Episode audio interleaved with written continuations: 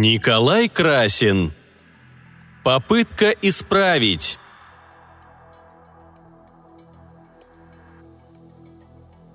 «Нина, это категорически невозможно!» Голос Павла Сергеевича перешел на крик. Воротничок его белого халата вздыбился. Седые волосы, обрамляющие покрасневшую лысину, встали торчком, а очки в тонкой позолоченной оправе подпрыгнули на переносице. «Время направлено всегда в одну сторону. Его нельзя повернуть вспять. Нельзя возвратиться в прошлое.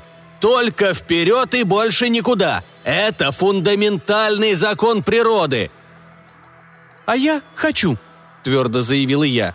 «Мне нет никакого смысла оказываться в вашем будущем, если там не будет моего Виталика. Я хочу все поправить. Неужели вы не понимаете, док?» «Я сочувствую вашему горю, но и вы поймите, что в природе есть такие вещи, против которых даже сам Господь бессилен». «Но вы же не пытались». «Я ученый, Нина, и я знаю, что это невозможно». «Вы боитесь взять на себя ответственность?» «Да, боюсь», — честно признался Павел Сергеевич. Он снял вспотевшие очки и протер их полой халата — а если я собственноручно напишу вам свое согласие? Разрешу вам делать со мной все, что захотите?» Он колебался. Я это видела и поэтому добавила. «Если вы собираетесь меня отправить в будущее, неужели думаете, что меньше рискуете?» «Это совсем другое. Тут есть гарантия, что вы никуда не пропадете». «Какая гарантия, док? Вы же еще не проводили свой эксперимент». «На людях, но с крысами все получилось. Поймите, вы мне необходимы, чтобы передать то, что увидите и ощутите. А если я попытаюсь отправить вас в прошлое, вы наверняка погибнете». «Уж лучше погибну, чем жить без него», Сюда меня заставило прийти отчаяние. После того, как Виталика не стало, жизнь превратилась в горькое существование.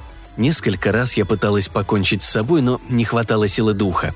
На объявлении я наткнулась случайно. Оно мелькнуло рекламой в соцсети. Глаза уцепились за фразу «с риском для жизни». Перешла на страницу рекламодателя. Ни какой-то там физики квантовых парадоксов. Списалась с представителем института и получила приглашение приехать в лабораторию. Находилась она в пригороде. Приземистое одноэтажное здание. Услужливый охранник встретил в фойе и подсказал, в какую дверь заходить.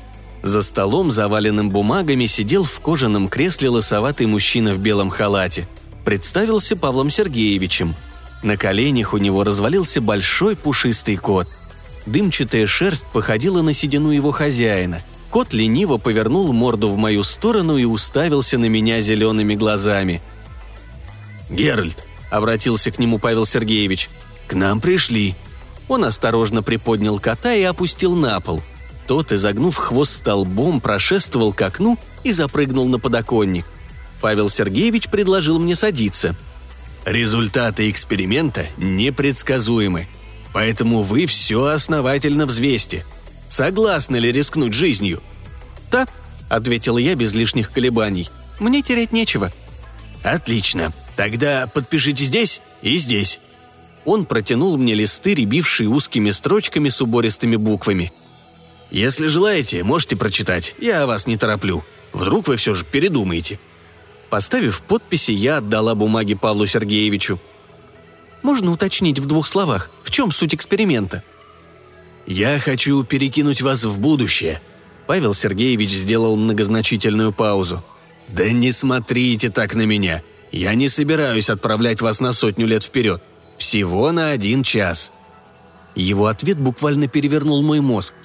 Раз Павел Сергеевич собирается испытать машину времени, то почему бы ему не отправить меня в прошлое, всего на два с небольшим месяца? Чего ему это стоит? Тогда я могла бы попытаться исправить ошибку и не дать Виталику выпрыгнуть из окна. Я рассказала доку свою историю. Все же он сдался. Пододвинув к себе клавиатуру, Павел Сергеевич подался вперед к монитору – «У вас есть близкие?» – спросил он, шлепая клавишами. «Нет». «Значит, вам ни с кем не надо прощаться?» «Нет», – повторила я. «Хорошо, значит, мы можем приступить сейчас же, не откладывая». Он поднялся из-за стола. Геральт, наблюдавший все это время за нами из-за шторы, спрыгнул с подоконника и оказался у ног Павла Сергеевича. Мы подошли к капсуле, установленной вертикально, удерживаемой двумя мощными опорами. Она представляла собой веретено выше человеческого роста, с блестящими стенками из белого пластика. На обращенной к нам стороне имелось продолговатое отверстие. Павел Сергеевич взял со столика какой-то серебристый браслет. «Вот, это специальные часы. Они будут показывать наше текущее время. Здесь еще имеется таймер. Он активируется сразу, как произойдет переброска. У вас в запасе будет ровно один час, ни минуты больше. Если не окажетесь в капсуле в срок, никогда сюда не вернетесь». Я нацепила браслет на левое запястье. «Сверим часы», — сказал Павел Сергеевич. «Сейчас 21 сентября, 10 часов 12 минут. Если все пройдет благополучно, при вашем возвращении время будет отличаться ровно на один час». Я машинально глянула на дисплей своих новых часов. В верхней части экрана цифры показывали дату и время, в нижней крупно высвечивалось 0000. «Теперь назовите точное время, куда вас нужно перебросить», я припомнила тот злосчастный день. Он навсегда врезался в мою память. Надо было попасть в тот момент, когда наш последний разговор еще не произошел. «Док, записывайте. 10 июля, 4 часа дня. Этого года». Он ввел цифры в компьютер, стоявший все на том же столике. Затем помог залезть мне в капсулу. Я втиснулась в это вытянутое яйцо, прижав руки по швам.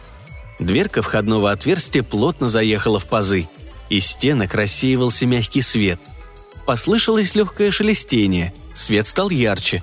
Я зажмурила глаза. Шелестение усилилось и перешло на свист, заложило уши. Мне стало тяжело дышать. По всему телу побежали покалывания. Захотелось закричать «Хватит!»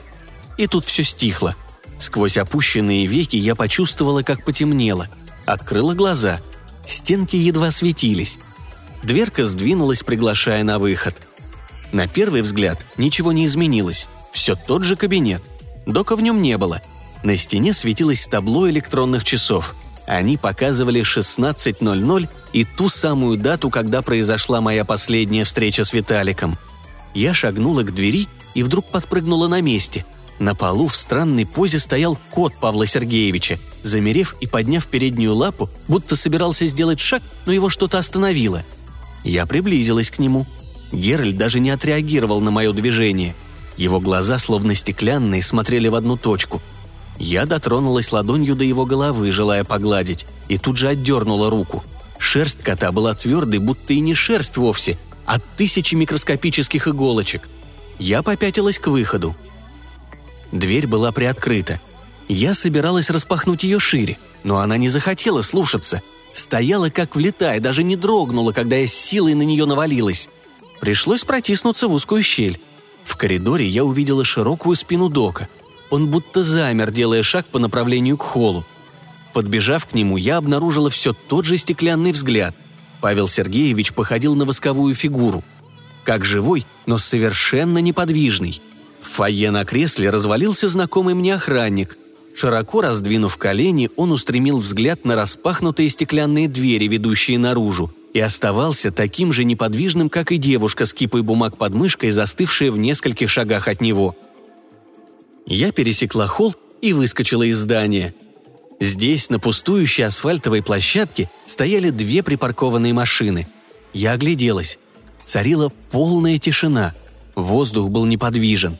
На деревьях ни одна ветка, ни один листик не шелохнулся. У блестевшей неподалеку лужи застыли статуэтки воробьев. Пространство вокруг меня остановилось. Оно замерло, превратилась в статическую картину, объемную, но при этом совершенно неживую. Я глянула на часы, полученные от Дока. Крупные цифры справа от двоеточия стремительно менялись, отсчитывая секунды. Слева уже появилась единица. Первая минута прошла. Надо сделать то, зачем я сюда отправилась – найти Виталика. Если сейчас четыре вечера, он должен находиться в парке, где назначил мне встречу. Идти до него отсюда не менее 15 минут – я вышла на дорогу, ведущую в город. На шоссе попадались машины, застывшие во время движения. Не боясь столкновения с ними, я смело шагала вдоль разделительной полосы. Сейчас я была единственным пешеходом, и мне каждая машина уступала дорогу. Ряды машин уплотнились, но по дороге идти было легче – Здесь свободное пространство между авто тянулось ровной полоской, а на тротуарах люди располагались в хаотичном порядке. Да и мне жутковато было приближаться к этим неживым статуям. Вот и парк. Бетонная арка у входа с распахнутыми решетчатыми воротами.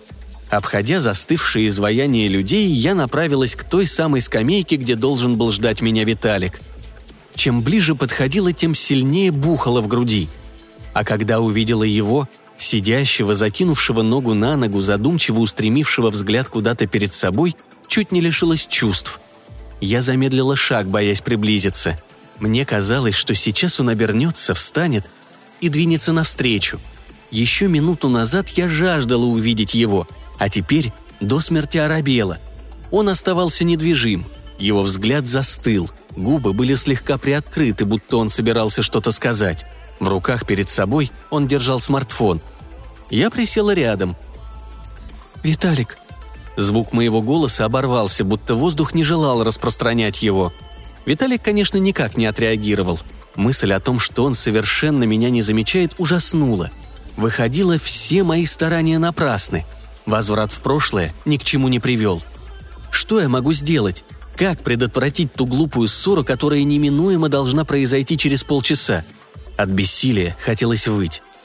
И тут пришла мысль, что можно попытаться предупредить саму себя, ведь если бы я не стала упрекать его в том, что он меня не любит, ничего бы не произошло. Конечно же, как я сразу не догадалась. Глянула на часы. 26.17. Время еще есть. Я помчалась к парикмахерской, месту моей работы. Мне мешали стоявшие стуканами прохожие – Пришлось снова переместиться на проезжую часть и бежать между ровными рядами машин. Очень скоро показалась знакомая витрина. Я обогнула нелепо застывшую бабку и чуть не налетела на мальчишку, присевшего к голубям, что собирались вокруг него. Самый крайний попался мне под ногу. С голубем ничего не произошло. А я почувствовала боль, наступив на него твердого как камень, и вдобавок чуть не растянулась на асфальте перед самым крыльцом парикмахерской – Придя в равновесие, я поднялась по ступеням и дернула за дверную ручку.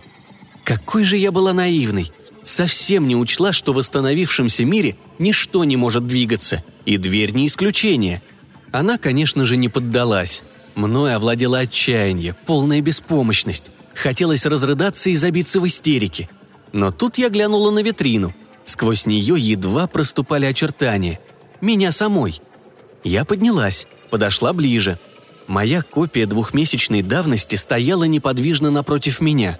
Я вспомнила, что в тот день около четырех я отпустила последнего клиента и подошла к витринному окну. И смотрела в него несколько минут, прежде чем раздался звонок от Виталика, сообщившего, что он ждет меня в парке. У меня тут же возникла идея – написать свое предупреждение на стекле. Только чем? Карманы, как назло, были пустыми. Хотела поднять с земли брошенный кем-то окурок, но он оказался абсолютно твердым и будто прилипшим к асфальту. И все, что валялось под ногами, невозможно было ни сдвинуть, ни поднять. Да что же это такое? Неужели все напрасно? Я беспомощно ходила перед витриной, глядела на свою копию и злилась на весь мир, посмевший так бессовестно остановиться. Не знаю как, но меня посетила совершенно безрассудная мысль. Что если поранить собственный палец и написать сообщение кровью – я еще не знала, осуществимо ли это вообще, но уже искала, обо что можно его порезать. Кругом попадались одни тупые предметы. Рядом, на газоне, рос куст акации. Я подошла к нему, потрогала листья. Они были похожи на твердые пластинки, острые, как лезвие. Я зажмурила глаза. С детства боялась ходить сдавать кровь. Нащупала лист. Чик! Кольнуло и обожгло. Я отдернула руку. Из ранки выступили капли. Как только они отсоединялись от поверхности кожи, сразу замирали, превращаясь в твердые бурые шарики, повисшие в воздухе. Я побежала к витрине, начала быстро водить по стеклу пальцем. На гладкой поверхности появилась надпись. Буквы корявые, но узнаваемые. Приходилось писать их перевернутыми справа налево, чтобы та, вторая я, смогла прочитать их изнутри. Закончив, я с гордостью посмотрела на свой шедевр. «Нина, Он тебя любит! Не дай ему убить себя!» Палец соднил, но кровь уже вытекла. Я глянула на часы. 42.58. Осталось меньше 20 минут. Если поторопиться, могу успеть. Застрять в этом застывшем мире навечно совсем не хотелось.